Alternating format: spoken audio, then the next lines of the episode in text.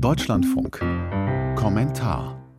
Israel-kritische Äußerungen auf der Abschlussgala der Berlinale haben die Debatte um den Umgang der Kulturszene mit Nahostkonflikt und Antisemitismus neu entfacht.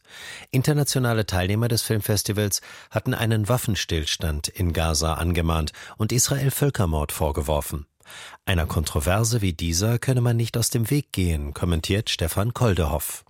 Wenn wir hier internationale Ereignisse wie die Documenta oder die Berlinale veranstalten, dann holen wir damit auch Positionen nach Deutschland, die jenen, die in diesem Land jahrzehntelang Konsens waren, häufig diametral entgegenstehen. Dazu gehören stark antikolonialistische Positionen, aber eben auch antisemitischer Hass auf das ebenfalls als Kolonialmacht angesehene Israel zum Teil bewusst und mit rüden künstlerischen Mitteln umgesetzt, über deren Legitimität und übrigens auch Originalität man streiten darf und muss. Diese Rolle hat in einer liberalen demokratischen Gesellschaft aber die Kritik und nicht der Staat. Deshalb ist es falsch, für die gestrigen Ereignisse Claudia Roth die ganze Verantwortung zuzuschieben. Was hätte die Kulturstaatsministerin konkret im Berlinale Palast tun sollen? Aufspringen, der Moderatorin das Mikrofon entreißen und so der Weltöffentlichkeit deutlich machen, dass in Deutschland der Staat über die Grenzen der Kunstfreiheit entscheidet? Claudia Roth hat in ihrer Erklärung klar Position bezogen, wie auch der Deutsche Kulturrat, der noch einmal betont hat, Antisemitismus im Kulturbereich muss bekämpft werden.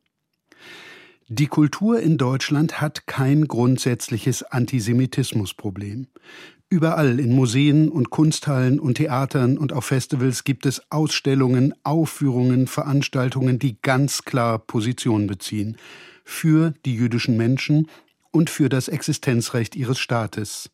Wenn vor diesem Hintergrund heute der israelische Botschafter in Deutschland, Ron Prosor, postet, die deutsche Kulturszene rolle den roten Teppich ausschließlich für Künstler aus, die sich für Israels Delegitimierung einsetzen, dann ist das Polemik. Und auch das ist nicht hilfreich. Wer mit der auf Zeit gewählten Regierung des Staates Israel und mit ihrem rücksichtslosen Krieg gegen Hamas und Zivilbevölkerung nicht einverstanden ist, ist nicht automatisch Antisemit. Er wird aber dazu, wenn er oder sie nicht die Ursachen für diesen Krieg klar und unmissverständlich benennt. Das grausame Morden der Terrororganisation Hamas am 7. Oktober. Deshalb hat die auch bei der Berlinale wieder kritiklos übernommene Behauptung, in Palästina finde ein Genozid statt, ebenso wenig etwas auf einer Kulturveranstaltung verloren wie die antisemitische Parole From the River to the Sea. Das aber müsste die Kulturwelt, die so hohe Ansprüche an sich selbst hat, selbst begreifen. Verstand und Vernunft und Empathie kann man nicht staatlich anordnen, den Dialog darüber schon.